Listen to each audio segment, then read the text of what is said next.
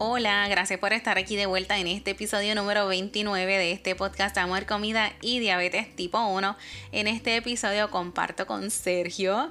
Sergio comparte con nosotros ¿verdad? su experiencia con diabetes tipo 1 apenas hace 7 años. Fue diagnosticado en su adultez.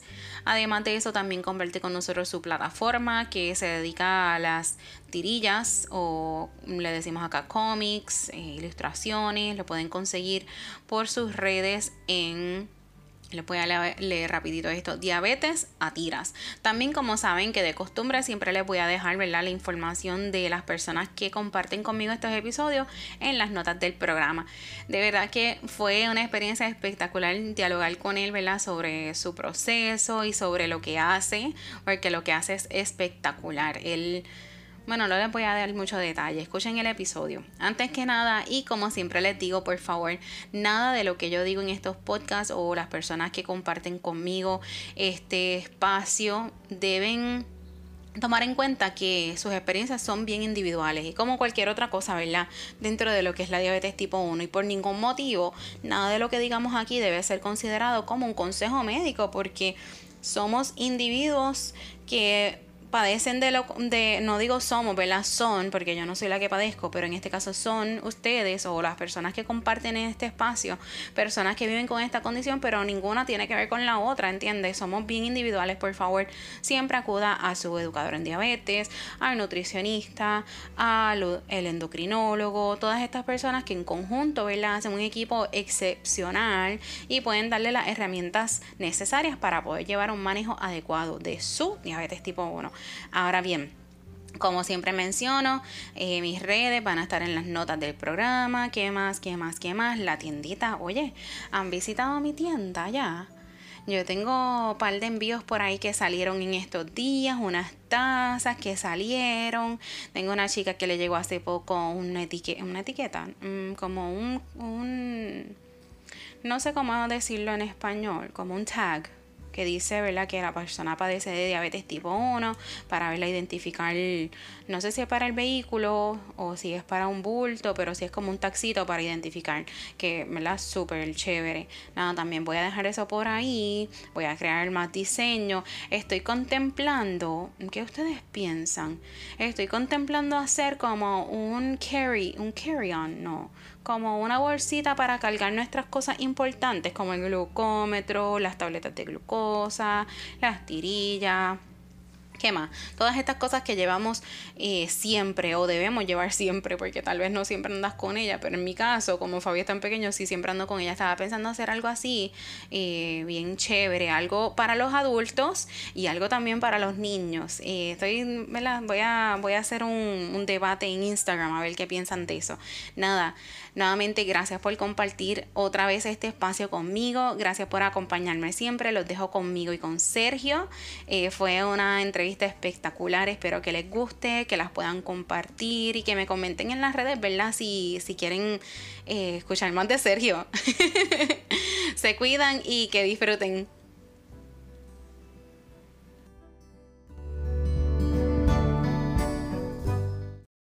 Ahí está, Sergio. Ya comenzó la grabación. Cuando gustes, puedes comenzar con, su introducción.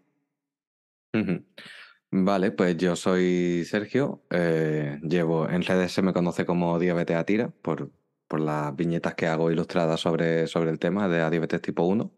Yo tengo diabetes tipo 1 desde 2016 y, y nada, con, con el debut y tal fue algo accidentado, no sé si lo comentaremos más, más adelante. Eh, decidí empezar a hacer viñetas ilustradas sobre, sobre la diabetes para contar un poco mi día a día y nada, la cosa fue, fue creciendo por ahí y, y así se me conoce más en, en redes. Perfecto. Sergio, quiero darte las gracias ¿verdad? por estar acá conmigo hoy y felicitarte porque eres el primer hombre en mi podcast. Aunque no lo creas, es el primer hombre, eh, he tenido, ¿verdad? Acercamientos de, a, otras, a otros compañeros, ¿verdad? De, de, de, lo que es el nicho del diabetes tipo 1 y pues todos están eh, programados, pero para más adelante. Así que te felicito por ¿verdad? compartir con nosotros eh, tu experiencia y lo que estás haciendo en las redes. Antes que nada, y para aclarar, ¿verdad? Como antes mencionamos, antes de empezar a grabar, que iban a haber palabras que tal vez no son muy conocidas acá en Puerto Rico. Cuando dices viñetas, te refieres a dibujos, ¿correcto?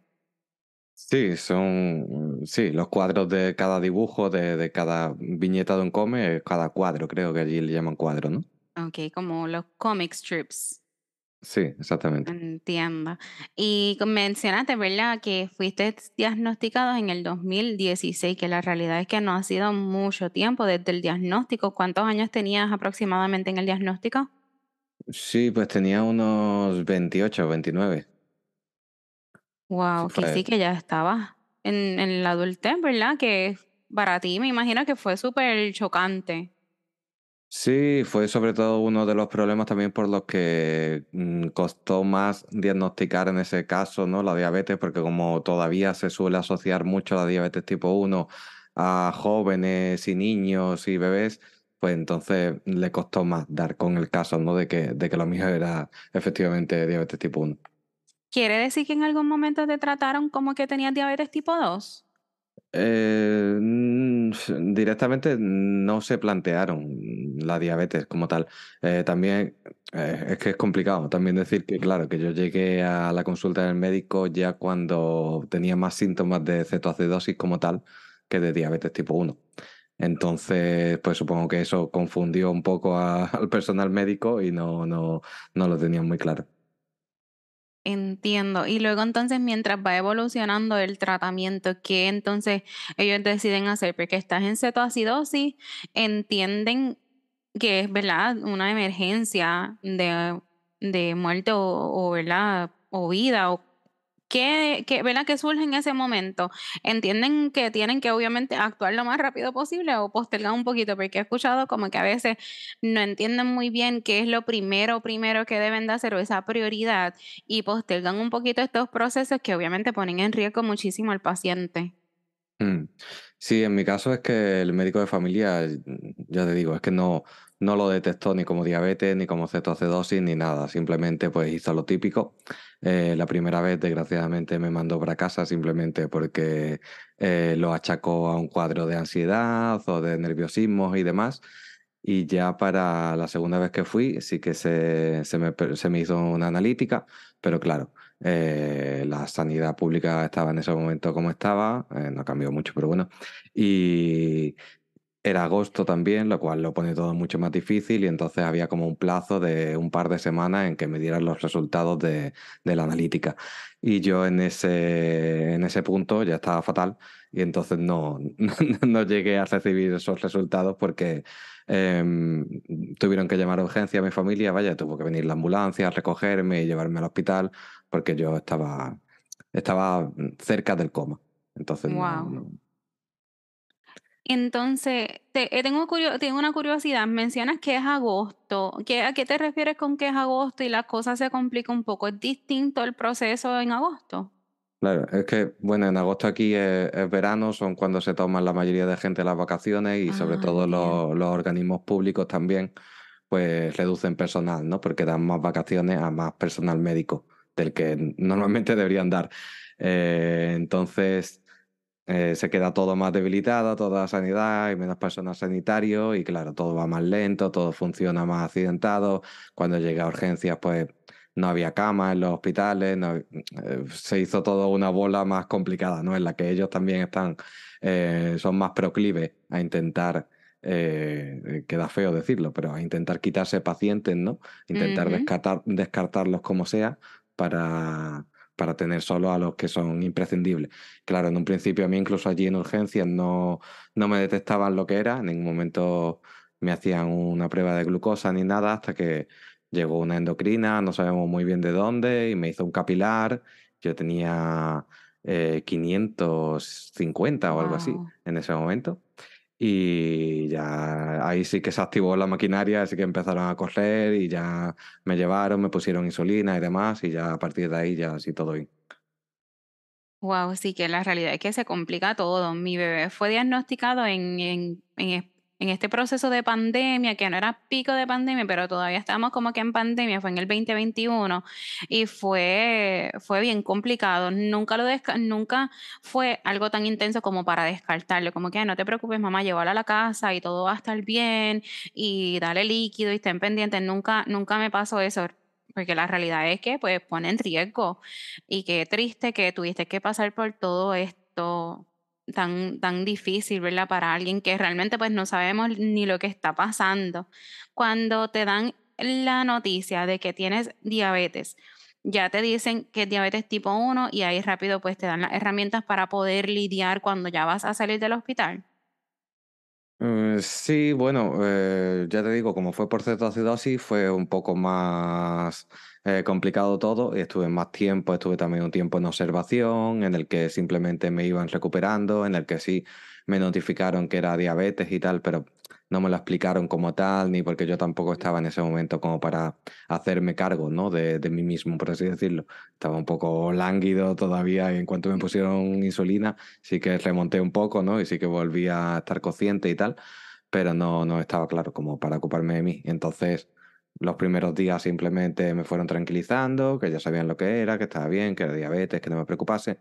Y ya después cuando ya ingresé en planta, ¿no? Porque primero estaba en la zona de UCI de observación, eh, de, cuidado intensivo, sería la UCI, y luego me pasaron ya a planta a, un, a una habitación, ¿no? Donde ya sí me dieron eh, manuales de información para ir aprendiendo sobre el tema y me fueron explicando el tema de la insulina y tal. Entiendo. Y ya, ¿verdad? En este, en esta otra área del hospital, y antes que nada, para ir aclarando, lánguido lo que quiere decir es que cuando una persona pues carece de fuerzas, que está, ¿verdad? ¿verdad? Muy agotado y, y la realidad es que también puede ser hasta aturdido en todo este proceso. Ya cuando te va yendo, ¿verdad? Recuperando, por decirlo así, ¿sientes tranquilidad en saber qué es lo que ya tienes? Porque yo me imagino que también es un poquito desesperante ver que están sucediendo tantas cosas en el cuerpo de uno y no saber qué realmente ¿Sentiste tranquilidad o fue más ansioso saber que era diabetes y lo que pues se aproximaba después de eso? Mm.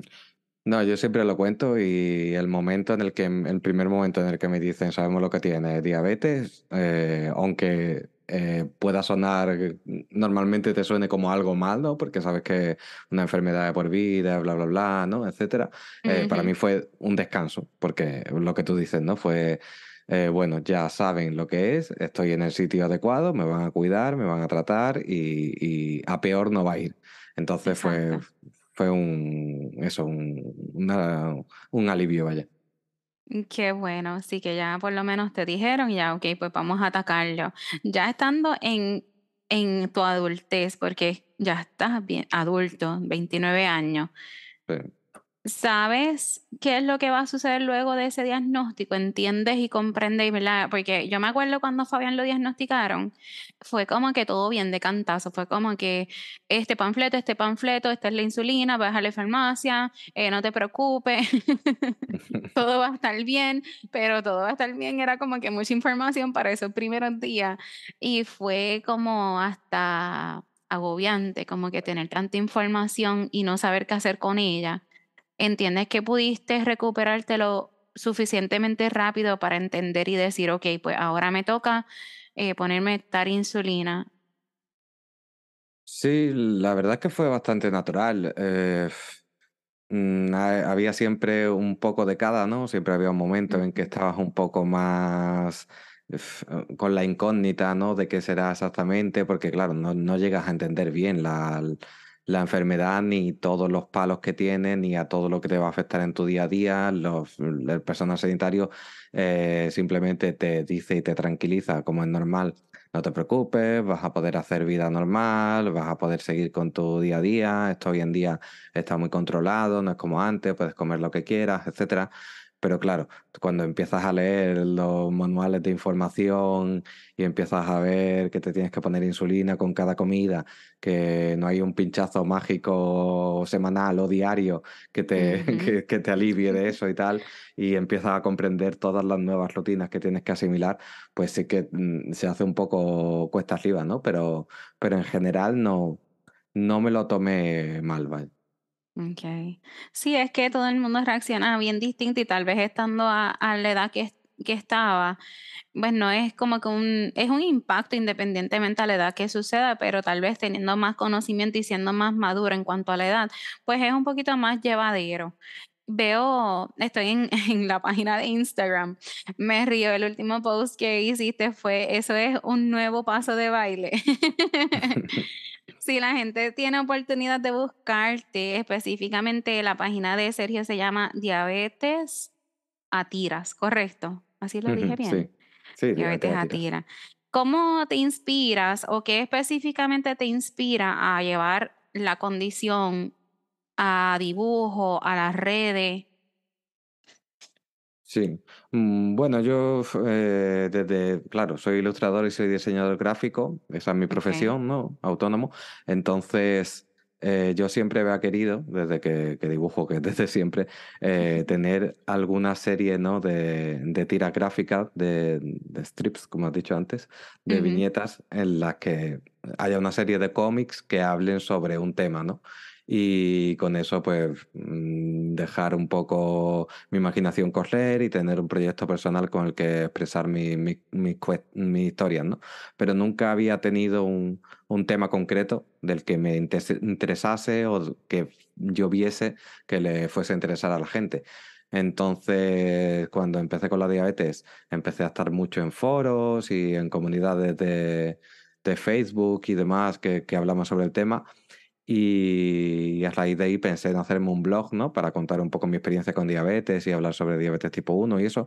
Pero mm, después le di una vuelta y volví a pensar, bueno, si eres dibujante, ¿no? Si eres ilustrador, ¿por qué no lo haces de otra manera? Y, y intentas comunicar de una manera más, más sencilla, más visual y tal. Y con el boom de, de las redes sociales también, que en aquel momento era como algo innovador, ¿no? Entre comillas y tal, y dije, bueno, pues voy a tirar por aquí, voy a hacer ilustraciones y, y tirar gráficas sobre esto y, y así es otra manera de, de expresarme en la que estoy más cómodo, ¿no? Y, Sí, definitivo, porque cada, cada Cada tirilla tiene su propia conversación o, ¿verdad? situación que es que imparte, ¿verdad? Visualmente lo que una persona con diabetes tipo 1 puede estar viviendo diariamente. Me encanta el de las agujas, tan cierto, las agujas que consistentemente las usamos y sabemos que las tenemos que cambiar, pero qué pereza. Está, está muy, me encanta, a mí me encanta, siempre me ha encantado los dibujos, dibujar cualquier tipo de arte, arte en, en pintura o gráfico, ¿verdad? Cualquier tipo de ilustración siempre me ha gustado muchísimo.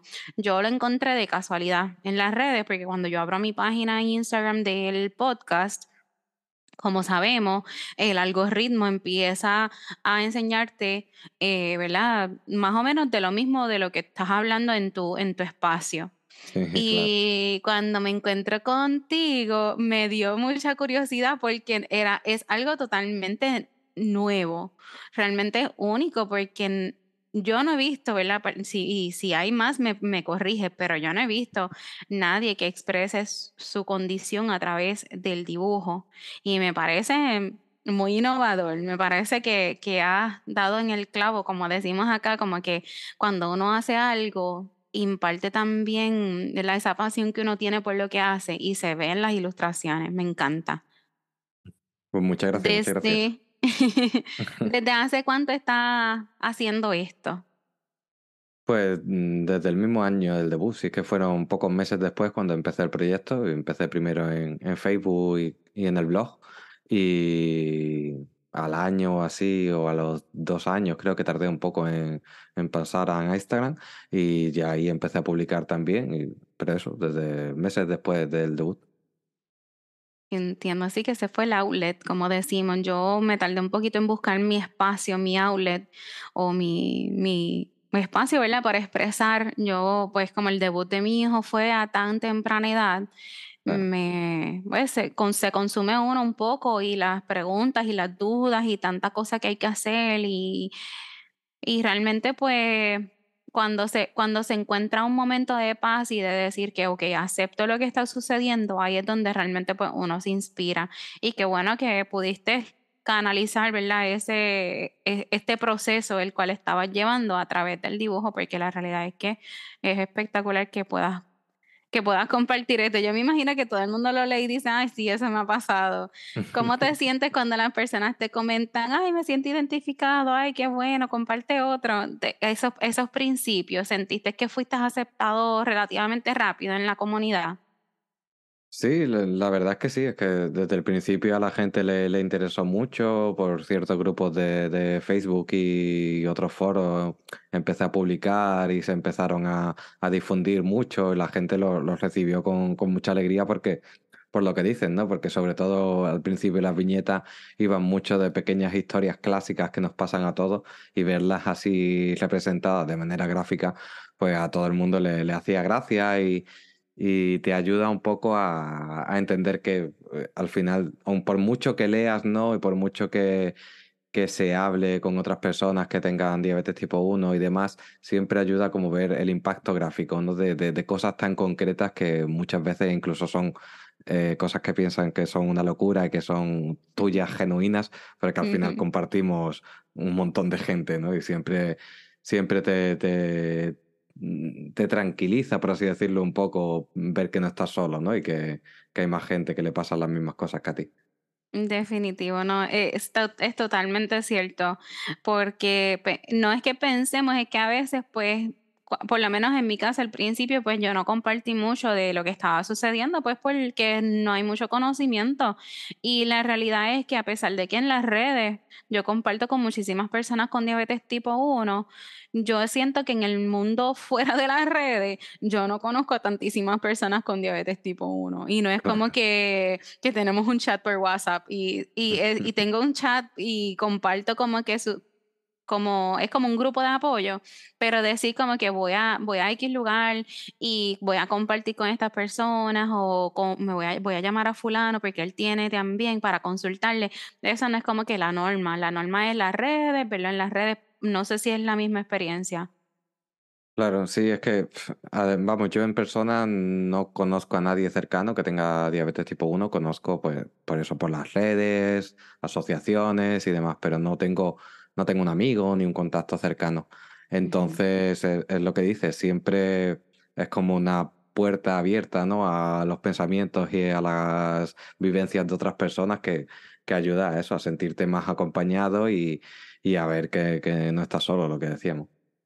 Sí, a mí me encanta poder compartir experiencias y compartir con personas que, mm, que ya están en otras etapas de la diabetes, ya están en otras cosas, hacen otras cosas y verlos, verlos poder ser exitosos en eso, a mí me da muchísima paz, porque obviamente pues eso es lo que yo quiero para mi hijo, que él pueda estar en paz y que él pueda compartir con otras personas y, ¿verdad? Lograr cualquier cosa que él decida que quiera lograr. Él apenas tiene tres años, tampoco puedo exigirle mucho pero pero sí me da muchísima paz y y escucharlo, escuchar que, pues, que a pesar de que fue diagnosticado, et está bien, me me da muchísima alegría.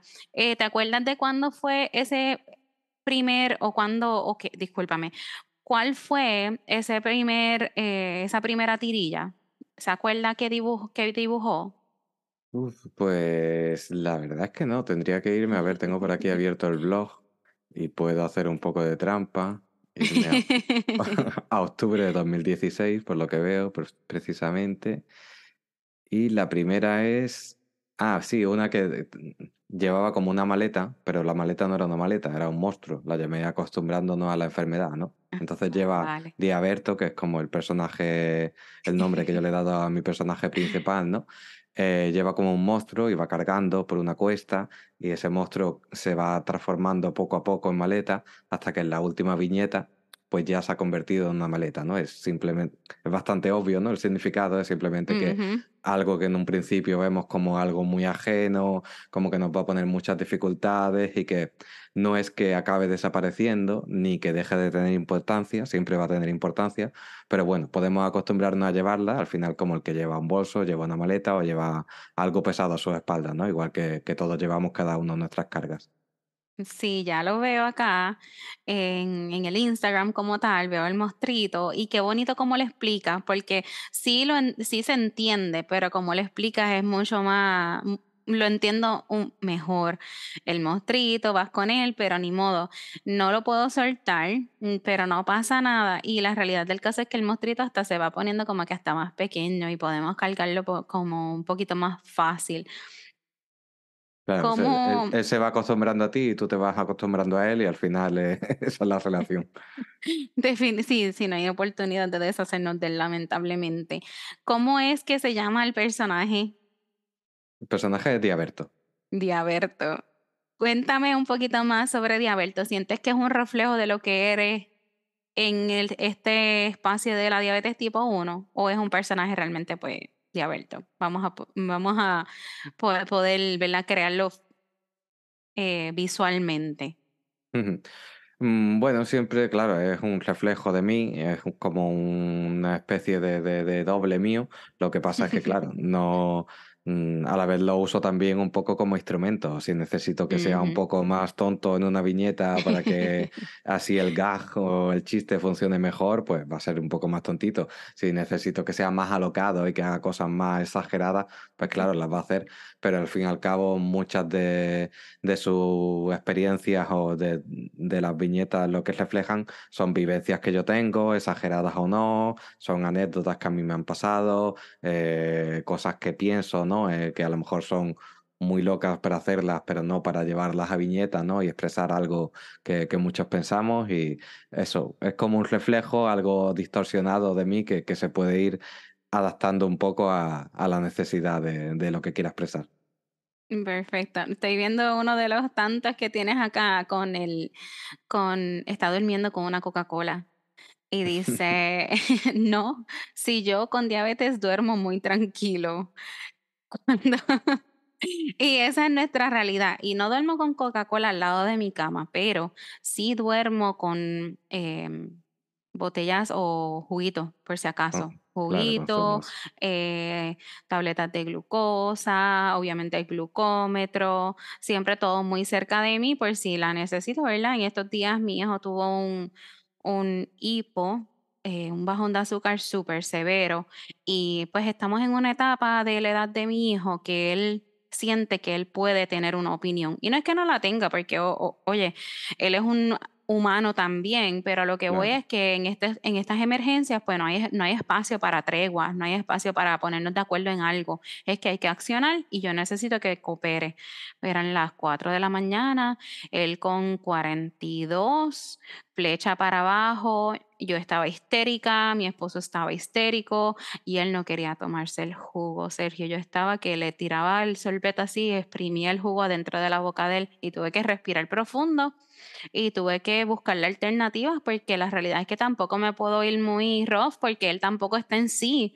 Yo lo que tengo entendido es que cuando las personas están sufriendo de, de una hipo, es que tampoco están pensando muy, muy eh, coordinados, como que no están, no entienden tampoco muy bien qué es lo que está pasando. ¿Te has sentido así en algún momento? Sí, sí, es que mm, con hipoglucemia fuerte, es que además tienen tendencia de ir a peor, es que esos son, son las peores. Si encima te pillan por la noche, desorientado, eh, mm, lo que dicen no entiende bien lo que está pasando, eh, ni dónde está. Es como un, no llega, por supuesto, a ser como una alucinación, eso es un, muy exagerado, pero Claro. sí que estás como fuera de ti, ¿no? No, no puedes razonar bien, no te enfadas, te eh, saltas a la primera de cambio eh, no estás de acuerdo con nada eh, y haces cosas sin sentido, dices cosas sin sentido. Cuando, cuando son hipos muy fuertes, sí, sí que pasa así. Y encima me imagino que, que siendo un niño tan pequeño es que es complicado pedirle, pedirle que, que en esos momentos razone y que tenga Sí. lógica, porque lo entiendo totalmente porque vaya, es, es complicado. Sí, yo, le, yo trataba de, de como que, mira, hey, concéntrate porque necesito que coopere, es una emergencia. Yo le decía, es una emergencia, necesito que te tomes el jugo. Y él con la boca cerrada pero aguantada, así como que, "Mm", y que no la iba a abrir. Y yo, pues dime qué es lo que quiere, dime, necesito, yo estaba eh, a segundos de buscar el glucagón y decir, pues, ni modo, esto es lo que toca, porque es que no me costaba más remedio, porque tampoco voy a estar esperando tanto y poner en riesgo su vida. Pero no tuvimos que llegar a eso, pero sí lo llegué a abrir, lo tenía al lado, después él vio unas galletas, después él vio el jugo, y yo quiero que él vaya entendiendo que cuando él tiene estos, eh, que cuando esto le está sucediendo, no es momento de pensar, "Hmm, ¿qué me puedo comer que por lo regular no me dejan? Porque eso fue lo que vi en él. Vi en él que él dijo, ah, espérate, yo tengo la azúcar bajita, a mí me van a dar lo que yo quiera de comer, déjame ver qué miro o qué, qué hay que por lo regular no me dejan para aprovechar el momento. Y fue bien difícil. Sí, eso es, eso es una trampa complicada que yo creo que muchos nos hacemos y que, que por lo que veo en comentarios y tal, eh, somos muchísimos los que hemos pasado por ahí o de vez en cuando volvemos a caer o lo que sea, en la trampa de decir, vale, normalmente no me puedo permitir comerme esto, pero ahora que estoy bajo, pues voy a usar el truquito y, y- y casi siempre sale mal porque encima las cosas que nos suelen apetecer no suelen funcionar bien para remontar una hipo porque o Ujú. pensamos en un dulce que va a tener más grasa de la cuenta y por lo tanto también nos va a tardar más de la cuenta en subir, y, o un helado o al- alguna cosa así, ¿no? Que, que es como más, claro, más sabrosa, más lo que se te apetece. Y, y no suele funcionar y al final es peor porque acabas bebiéndote medio zumo, medio jugo. Eh, o comiéndote unos caramelos, una pastilla de glucosa, lo que sea, y claro, y acaba procesándose. Eso medio rápido, eh, el helado, lo que te hayas comido encima y al final te vas a una hiper y te enfadas contigo mismo y, es peor. Al final lo mejor es, eh, entender que en esos momentos no se come por, por placer, se come Exacto. por, porque hay que hacerlo y ya Si está. se come, porque si no, pues puede ser muy, muy peligroso. Yo, yo sé que todavía me falta mucho para que él pueda comprender realmente la severidad de todo, de, de lo que es la condición. Él, él entiende algunas cosas, él entiende cuando suena su, su sensor. Él Mm. entiende, él no tiene, él no entiende la diferencia de los sonidos todavía, pero sí sabe que algo está sucediendo y me pregunta, ¿qué le pasa a mi azúcar? Y pues le, le explico y le abro, ¿verdad? Le abro la aplicación en el celular y le enseño, mira, está rojo, está alto y está, o está rojo porque está bajito, hay que entonces comernos algo y pues trato de, ¿verdad? A su, a su lenguaje, ¿verdad? Su, su entendimiento, poder explicarle un poquito. Cuéntame. ¿qué dispositivo está usando si alguno? Eh, sí, yo uso ahora mismo el Freestyle 2. Ok, el Freestyle 2 y estás con inyecciones múltiples. Sí, insulina rápida y lenta. Eh, Mm. De insulina uso la, la Fiasp eh, de rápida y de lenta uso la, la Toujeo. Me hablan muy bien de la FIASP, ¿qué tal? Bien, la verdad es que bien. Eh, al principio no me convencía mucho eso de que tuviera mayor velocidad y tal, Ujú. porque es un poco difícil, ¿no? Aclimatarse. Yo iba antes con la, con la Novo Rapid y es un poco complicado, claro, el cambio. Y claro, también vas con la idea de lo que te venden, de que en cinco minutos ya te está empezando a actuar. En mi caso, por ejemplo, no es así. Como siempre decimos en diabetes, es que eh, nada es una regla para todos. Cada, cada uno es un mundo diferente y depende de, de tu día a día, incluso del día que hayas tenido, del ejercicio físico que hayas hecho. Pero claro, normalmente tarda más en, en actuar de, de lo que dicen. Pero una vez que te habitúas, la verdad es que yo me, me controlo mejor con ella. Sí, a mí me hablaron de, aquí no se usa, mm, no se ve mucho FIASP, aquí es Humalog, Lantus, eh, todavía se usan la R y Mm, la N, que esa fue una de las que comenzamos a utilizar cuando él lo diagnosticaron, que para mí fue una pesadilla, eh, pero sí me han hablado muchísimo de FIASP, que es un poquito más rápido y la acción es mucho más rápida, que obviamente pues y también yo ta- tengo entendido que como que la duración en el cuerpo como que no es tan prolongada, que también pues eso es un, un lado positivo de la insulina, porque si tienes insulina en el cuerpo, pues sabemos que otras complicaciones pueden suceder. Pero por el momento, pues no nos va, no nos va mal, nos va muy bien. Él tiene una bomba de insulina, tiene su sensor, pero sí son procesos de adaptación muy largos. ¿Sientes que este proceso de adaptación vas a hacer algún cambio o vas a seguir con el sensor y con la insulina en, en pens o en inyecciones como tal? Mm. Pues muchas veces he pensado el tema de la bomba de insulina y tal, pero en principio no, no es algo que, que me motive por el momento. Es decir, yo Ujú. tengo claro que es el mejor tratamiento y que más tarde o más temprano eh, acabaré eh, queriendo tenerlo. Pero ahora mismo como que tampoco hace demasiado tiempo de- del debut, ¿no? Y tal, y se me hace un, un poco cuesta arriba pensar ahora en ponerme con la bomba de insulina, en en todas las barreras, aunque sean más psicológicas que otra cosa que eso te supone, ¿no? Y yo tampoco soy muy amigo de llevar siempre un trasto por ahí pegado, aunque se, me, lo dejan clarísimo siempre los compañeros que llevan bomba, que, que te acostumbras súper rápido y que, que es lo mejor y que sienten mucha libertad, pero a mí por ahora no, no me motiva y prefiero quedarme con los bolis que, que me va bien. Sí, yo entiendo que sí, porque no tiene nada que ver. tam- Yo, yo entiendo que puede, puede irte, hay un poquito más de flexibilidad con lo que es la bomba de insulina, pero puedes llevar un buen manejo también con, lo- con los bolígrafos y te va a ir bien. Ah, cuando Fabián comenzó, nosotros tuvimos pens, eh, bolígrafos como tal, pero él le dolía muchísimo y no sé si era el alfiler, el, el- el- no sé, él, él se ponía bien, bien estrésico y veía que yo lo sacaba y me decía que no quería y pues yo no insistí mucho con los, con los pens. Después nos movimos a inyecciones regulares, ¿verdad? Con el vial y sacando la cantidad de insulina necesaria. Mm, Sí hacía, sí era bien cuidadosa en mantener sus niveles de glucosa lo más estables posible. Sabemos que eso es casi imposible, pero sí trataba, ¿verdad? Porque él era tan bebé.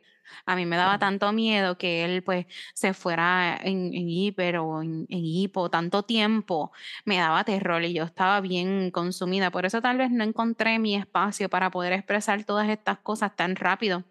Tuve que esperar casi dos años para decir, oye, eh, tal vez alguien está pasando por lo mismo que yo, déjame crear este podcast, a ver cómo nos va y realmente pues ha tenido muchísimo, eh, muchísima aceptación en la comunidad y siempre al- alguna mamá me escribe, eh, nos está yendo bien en la escuelita ahora, porque a veces pues hago episodios que no son entrevistas, que son solamente yo eh, hablando de alguna situación, que son episodios más cortitos y sí hay mucha aceptación en la comunidad.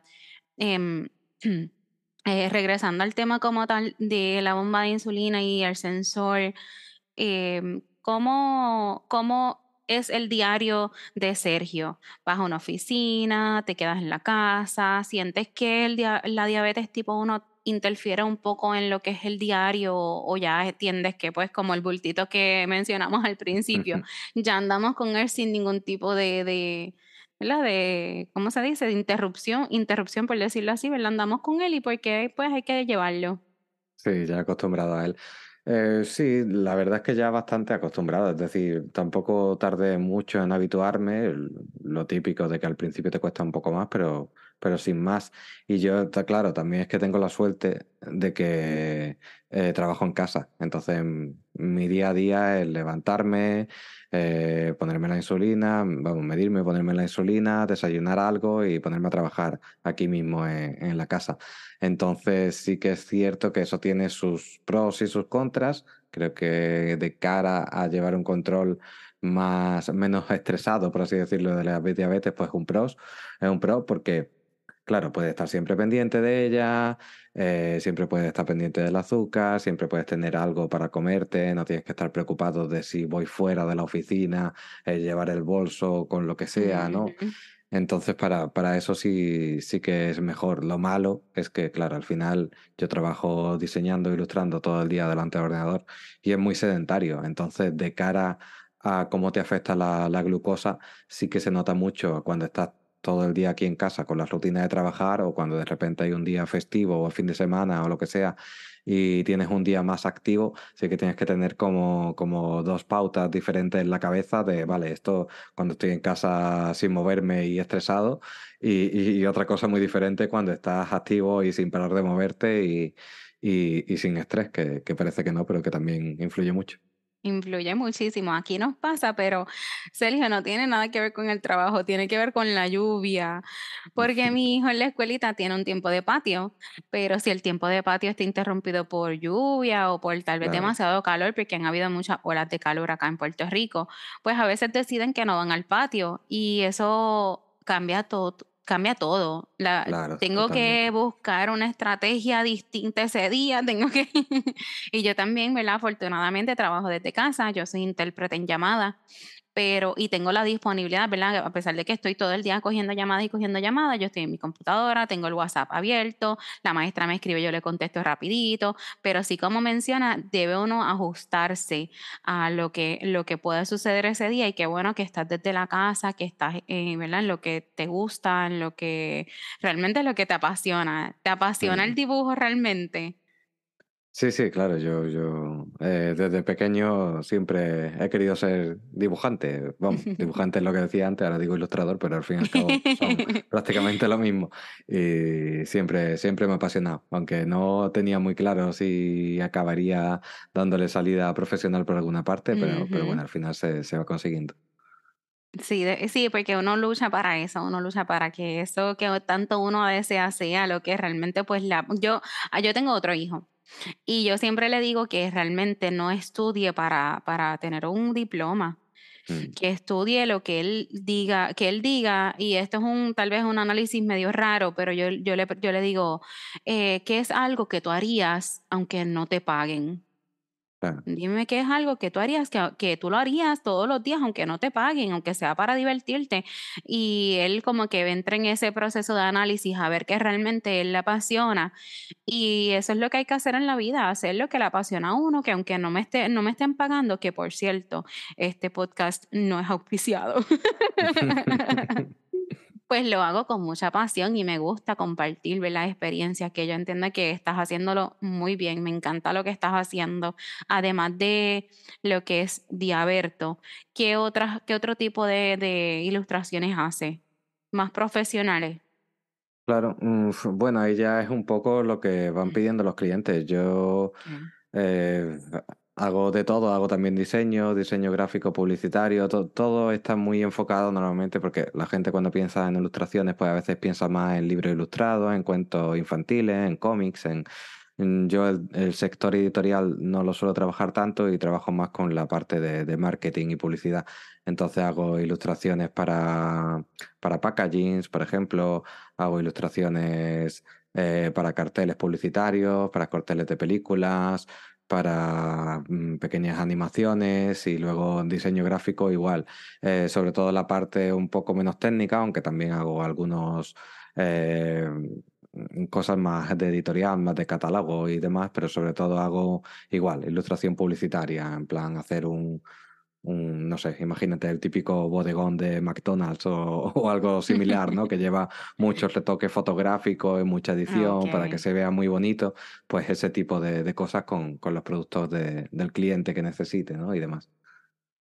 Entiendo, sí que, que es un poquito más, un aspecto un poquito más profesional, por decirlo así. No es porque lo- las tirillas o un libro, ¿verdad? Pues Es como mencionas la ilustración. Cuando la mencionamos, yo me imagino rápido un libro para Fabián, un libro de niño. Pero sí entiendo totalmente que estás en, estás en las dos cosas. Estás haciendo lo, lo que te, lo que te apasiona, el outlet, como le decimos, ¿verdad? Estas tirillas de, de Alberto y estás también pues en este ámbito laboral un poquito más profesional.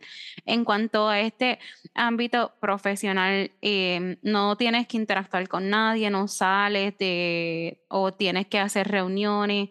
En cuanto, la pregunta específicamente es cómo te sientes en público Mm, llevando la diabetes. ¿Sientes que, ¿verdad? Es algo que te limita? Es que no sé cuán difícil puede ser para alguien salir a un mundo, ¿verdad? Que no está acostumbrado y ver tal vez que te estás inyectando o ver tal vez el sensor y preguntar si es algo para el wifi, como, como han hecho aquí.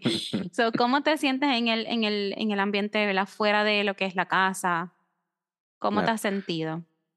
Mm, yo normalmente lo llevo de manera muy natural, porque como ya se ha hecho algo de mi día a día, pues asumo de manera incorrecta que para todo el mundo va a ser algo también muy normal y muy natural.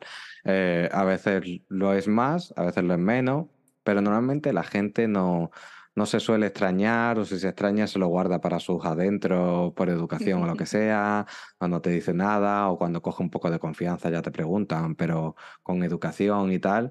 Entonces yo no, en cuanto a interacción con la gente, la verdad es que no, no suelo tener problemas de, de que se metan mucho o de que pregunten demasiado, etcétera.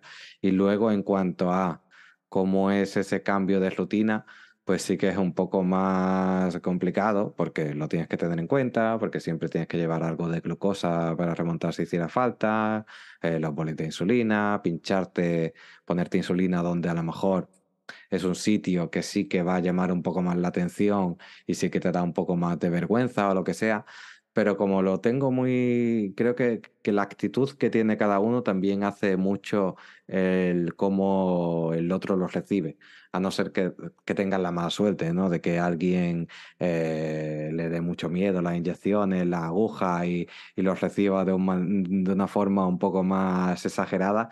Normalmente si tú lo haces de manera muy natural, ellos prácticamente ni se dan cuenta de, de que tú lo estás haciendo, porque tú estás como el que eh, saca, no sé, el pintalabios para retocarse los labios, ¿no? Como la, es algo que, que, nadie presta atención, simplemente.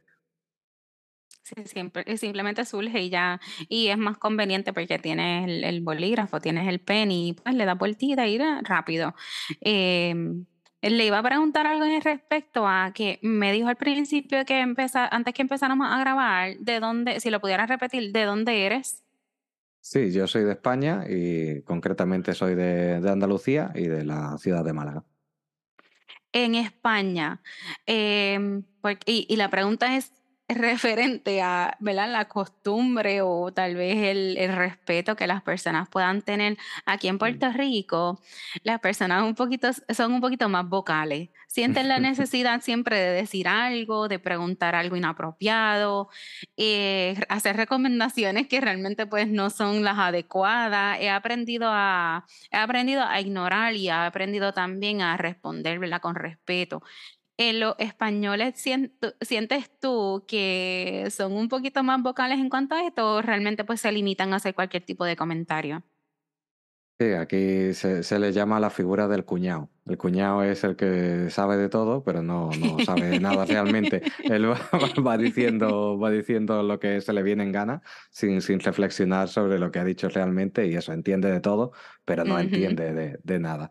Y sí, sí que es algo muy constante, pero lo que tú dices, te acabas acostumbrando y acabas casi ignorándolo de manera automática y además como también en Andalucía somos muy así, somos muy, aquí se le dice boca chancla, eh, no, no, sabría decirte una traducción rápida y sencilla, pero es como eso, como que la lengua va por delante del cerebro, ¿no? Y, y, lo entendemos, ¿no? Es simplemente eh, un chascarrillo, una pequeña broma para llenar algún silencio, uh -huh. o para, pero, pero se entiende que es simplemente eso, ¿no? Una, una costumbre y ya está, no hay, no hay que hacerle mucho caso. Y, y que, que, al final, si te pones a analizarlo, dices, bueno, es que yo también, cuando alguien me cuenta algo de su trabajo, o de su enfermedad, o de su, no sé, tampoco entiendo de eso, y antes de que yo estuviera tan sensibilizado con estos temas o tal, también soltaba alguna parida o alguna tontería, ¿no? Entonces, uh -huh. al final, acabas acostumbrándote y haciendo caso omiso a lo que sea, y, y ya está.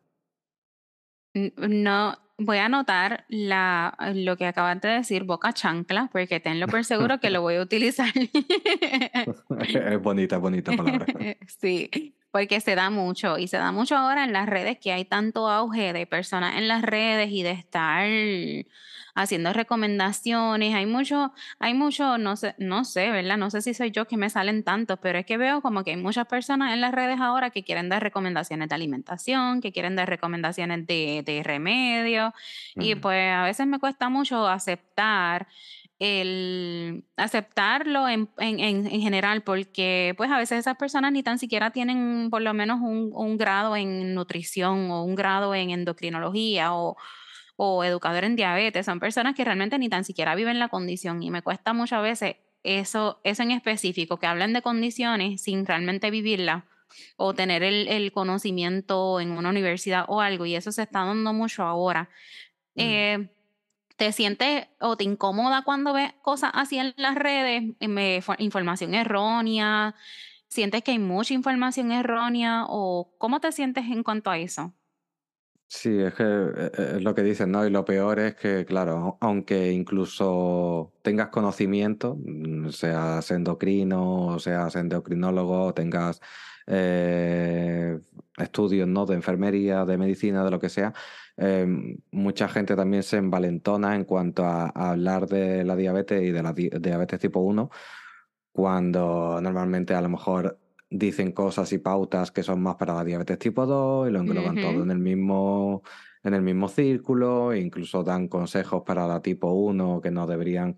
Eh, al final todo se resume en, en, lo que he dicho antes, ¿no? En, con diabetes y con diabetes tipo 1 más concretamente, sobre todo, eh, cada uno somos un mundo diferente. Entonces a mí sí que me molesta todo lo que es eh, dar consejos un poco generales y pautas de, de cosas porque, porque eso, porque no sabes cómo va a afectar a la persona, porque depende de tantas cosas, de lo que haya hecho, de lo que pese, de lo que no pese, eh, de si tiene otras enfermedades, de cómo esté de estrés ese día. Entonces, sobre todo, mm, los consejos nutricionales, pues en, en, general no me sientan mal, porque bueno, al final, pues todo el mundo más o menos entiende que es algo con lo que jugar e intentar hacer la balanza y que se está generalizando y, no hay tanto problema, pero lo que sí se pone una barrera y que yo no suelo ver por suerte, es en cuanto a consejos de eh, ponte X de insulina, o mm, porque eso sí que sería ya eh, preocupante, porque claro, nadie puede, nadie debe recomendarle a nadie qué unidades de insulina se debe poner para algo. Y, sí que a veces en, algunos comentarios de las publicaciones y tal, sí que hay un poco de eso, ¿no? De querer decir, pues yo me como una manzana y me pongo dos de insulina. Y es como no hay necesidad ¿no? De, que, de que digas eso porque puede haber otra persona que a lo mejor tiene mucha más sensibilidad a la insulina que tú y, le, le va a sentar mal.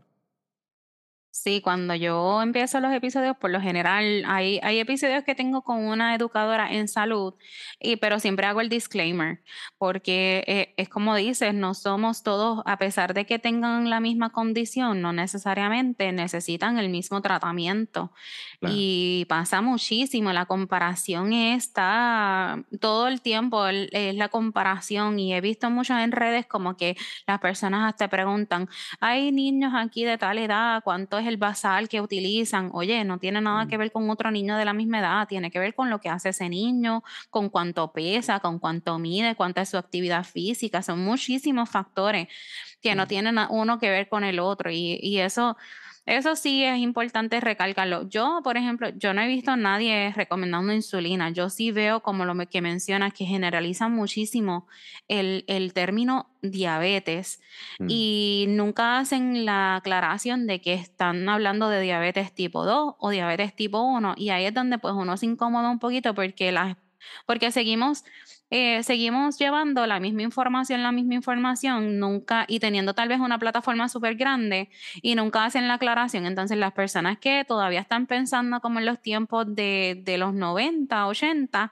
siguen entonces repitiendo la misma información, la misma información y nunca hay información realmente certera en las redes y me causa a mí me causa mucho estrés. Yo sé que eso yo nunca lo voy a, lo voy a poder eh, ¿verdad? Con lo que yo estoy haciendo no es posible tener una aceptación total porque todavía las personas pues me dicen que, que es mi culpa, eh, que yo no me alimenté bien durante el embarazo, que yo no, no, no, lo alimenté a él bien cuando él después ¿verdad? podía alimentarse con, con comida sólida. Una infinidad de cosas me han dicho y obviamente yo sé que eso no es, real, pero eh, si seguimos si seguimos esparciendo la misma información a través de personas que no tienen el conocimiento, pues seguimos en el mismo lugar, no estamos evolucionando y eso pues me crea un poquito de, hasta tristeza también porque yo sé que no soy la única y que van a seguir, ¿verdad? Habiendo más diagnósticos que leen esta información y tal vez se sienten como que a rayos. Yo también soy parte del problema entonces porque yo no me alimenté bien en el embarazo, que es como que todo es un poquito confuso y un poquito triste si uno no está bien certero en lo que en, en el conocimiento, ¿verdad? Y en lo que es la diabetes tipo 1 como tal. Sí, sí, lo, lo, lo, que menos necesita alguien en tu situación es que encima la intenten culpar a ella encima de algo de, de, lo que no tiene nada, nada que ver. Entonces, eh, en esos casos sí que es, me parece súper cruel y, y súper frustrante que, que, pasen esas cosas y, y, es verdad que pasan. Y, y, y supongo que, que lo que decía antes, ¿no? Todos somos un poco boca chanclas, pero también hasta cierto nivel. No es lo mismo decirle a alguien, ah, tú no te puedes comer un dulce, ¿no? No te puedes comer un helado, ¿no? Meterte un poco en, en cosas más banales, ¿no? Que, que decir algo uh -huh. tan fuerte como que, que, que, es culpa tuya la, la diabetes de tu hijo, ¿no? Eso. eso sí, es, por eso yo pienso que todavía no me, no me he sentido totalmente eh, cómoda con tal vez crear contenido, pues que yo pueda verme en las redes, ser una cara en las redes, pues todavía no me siento cómoda porque yo sé que de la mano de la aceptación va también, pues como lo, lo que le decimos ahora los haters. y, y en, en, en, términos aceptados acá en esta conversación, pues hay mucha boca chancla por ahí que yo sé quién me va a comentar, yo sé quién me va a comentar en los videos y yo no estoy preparada para eso, Celia. yo de verdad que no, no tengo la piel de cocodrilo, yo soy muy sensible, yo siempre lo digo en mis episodios, eh, que yo pues siento, yo, yo, yo pienso que siento las cosas como que un, tres veces más que tal vez una persona, mm. entre comillas, normal, y pues no, no estoy ready para eso todavía. Estas cosas han surgido y estos comentarios han surgido de otros comentarios que he hecho en las redes para eso mismo, para, para hacer voz y para ser eh, herramienta útil dentro de la comunidad y tal vez educar a las personas un poquito y como quiera siempre malinterpretan lo que uno escribe y pues lo usan en, en, en su contra y es complicado. No, es que en las redes, además, en, en, general, estamos en un momento en el que está todo mm, ultra polarizado y todo el mundo mmm, escribe como la primera tontería que se le pasa por la cabeza. Y sí que es verdad que si te sales de, de, de, de ciertos eh, sitios seguros, ¿no? Por así decirlo, uh -huh. te puedes encontrar cualquier cosa y, y menos mal, menos mal que yo no me encuentro con esas cosas porque, porque es duro. Es fuerte. En cuanto a esto y hablando de todo un poco, ¿cómo fue la, el proceso de aceptación de su familia? ¿Sientes que fue algo que entendieron o fue también este proceso como que, ah, como tienes diabetes es por tu culpa? Hmm. Mm, no, en general, mi familia cercana, el, la que estuvo conmigo durante el debut y tal, eh, lo aceptó, lo aceptó bien también, claro, estaban presentes en todo ese cambio, ¿no? En toda esa eh, vorágine que, que, me sucedió en la que perdí 20 kilos por el camino y, wow. y tal. Entonces, eh, como fueron eh, testigos de todo y también de las explicaciones de los médicos cuando iban allí a la, a la habitación y tal, pues les quedó bastante claro que que no era culpa mía, ¿no? Y que no, no, no tenía yo nada que, que hacer ahí. Eh, entonces, por, ese, por esa parte no hubo culpa ni tal. Eh, a lo mejor lo único un poco más complicado en ese aspecto fue, eh, es que tampoco diría que fuera malo, pero sería lo, lo típico, ¿no? De cuando tú quieres animar a alguien, a lo mejor que está en un mal momento o que, uh -huh o que, está triste, ¿no? Que incluso tiene depresión, ¿no? Lo típico que ahora que se habla mucho de salud mental se dice eh, cuando ves a alguien que tiene depresión, pues no vaya, no sirve de nada, ¿no? Que le digas, oye, anímate, porque es que no, no, no se puede animar, ¿no? En ese momento.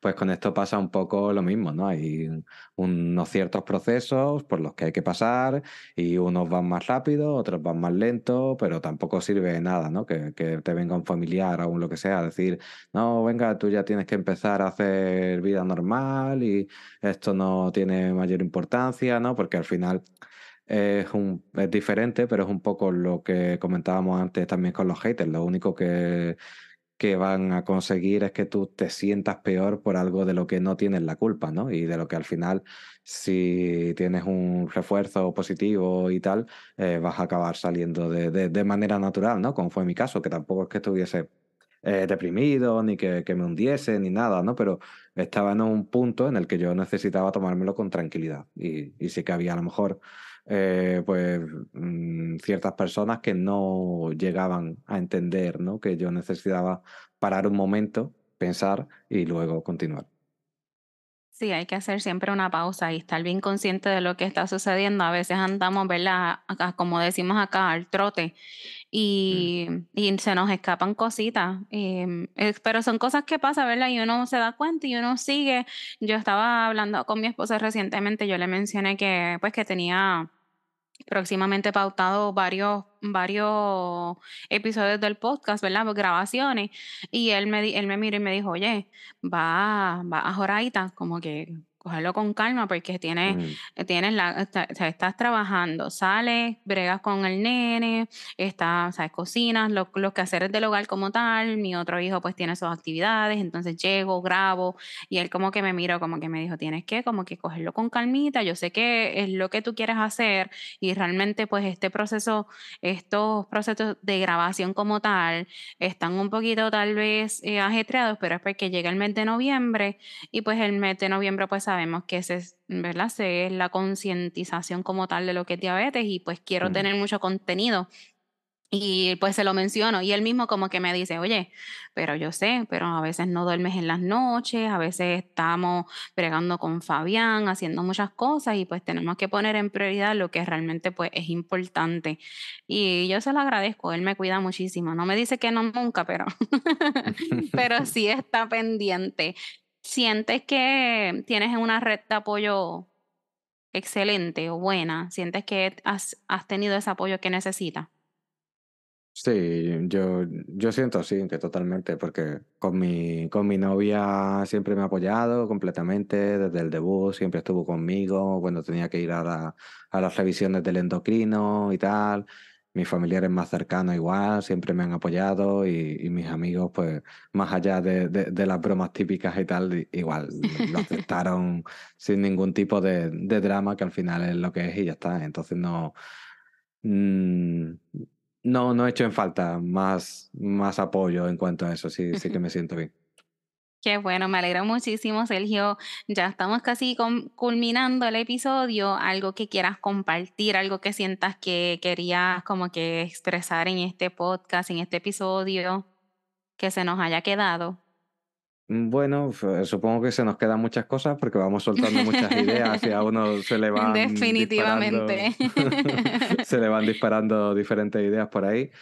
Pero bueno, no, eh, en cuanto a diabetes a tira, mm, resumiendo mucho el, el, proyecto también, pues lo que antes se me quedó por decir, que, que siempre me gusta decirlo, es que también, eh, perdón, se hace con la idea de que, mm, de que cuando algo visual, algo se ve algo visual, algo gráfico, y encima son dibujos que se suelen tomar de una manera eh, más amena, más incluso infantil a veces, ¿no?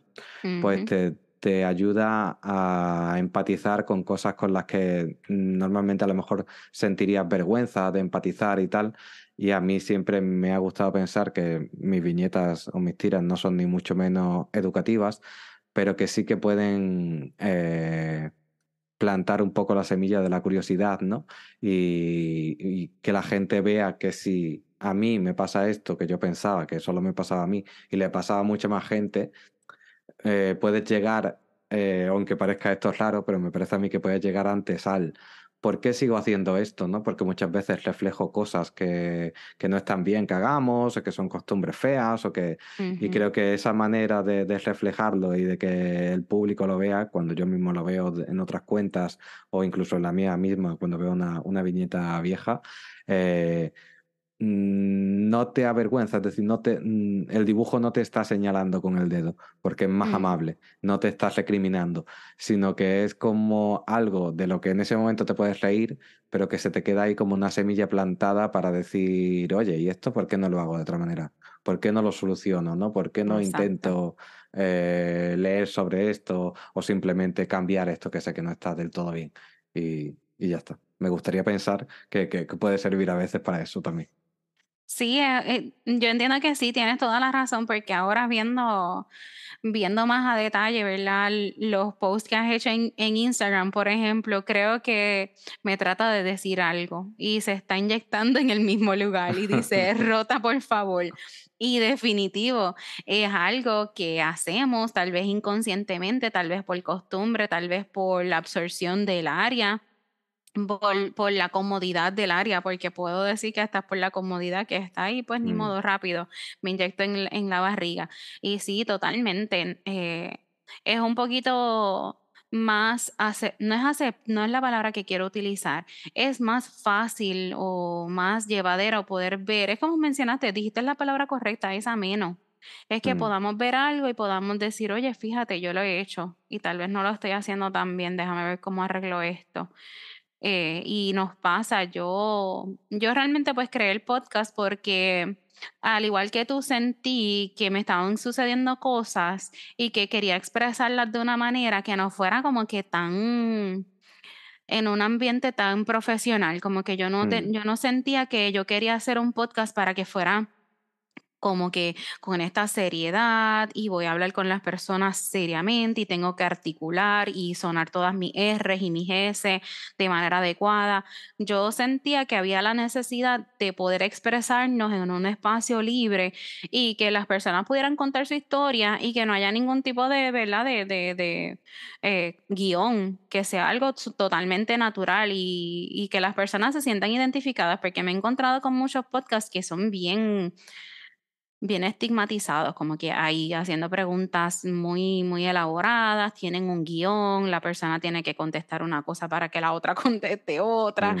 Y pues esa no es la idea, ¿verdad? Que yo entienda que, y yo, yo entiendo lo que quieres decir y también estoy de acuerdo que hacía falta ver eh, ver lo que plasma de esta manera, porque sí es algo que sucede diariamente y yo sé que todo el mundo sabe cuando ve, ve sus ilustraciones qué, es lo que está pasando y da una alerta también como que eh, tengo que cambiar ese, el, el, no sé cómo le dicen allá, la, la jeringuilla, no, lo del boli, la parte de arriba.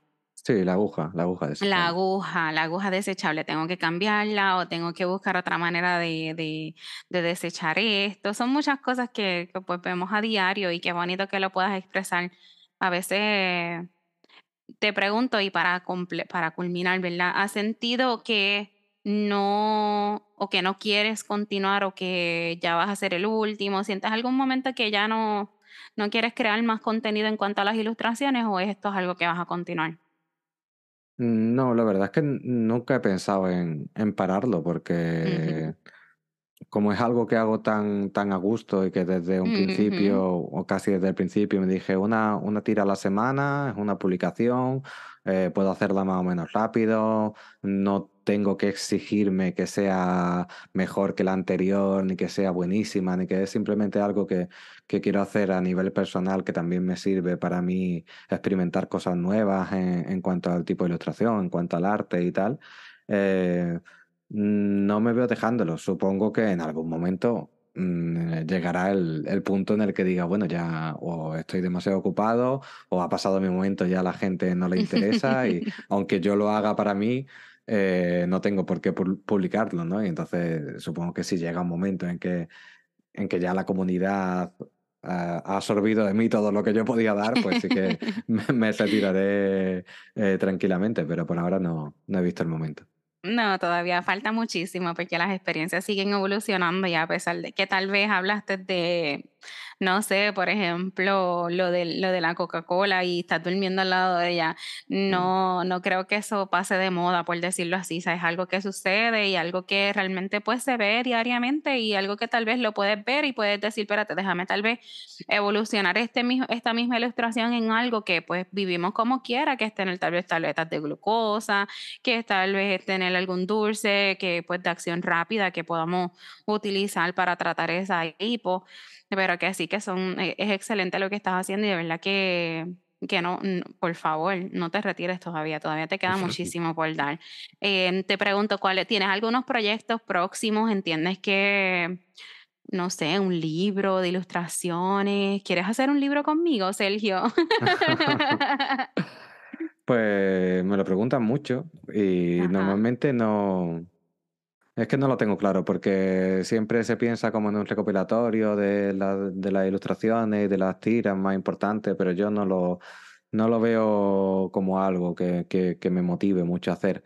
Y tampoco le veo demasiado mercado y tendría que ser algo muy autoeditado y lo que yo estuviera muy pendiente, tampoco tengo mucho tiempo como para, para dedicarle, entonces en cuanto a diabetes a tira, por ahora lo- los proyectos que tengo son eh, seguir publicando viñetas, intentar eh, traer de vuelta algunos formatos que son un poco más complejos, que no son tan, tan sátira o tan anécdotas, sino que son un, un pelín más eh, dirigidos al público que no conoce la diabetes y que eh, okey, no diría que son educativos, pero que son un poco para que esas personas se familiaricen con algunos conceptos y tal.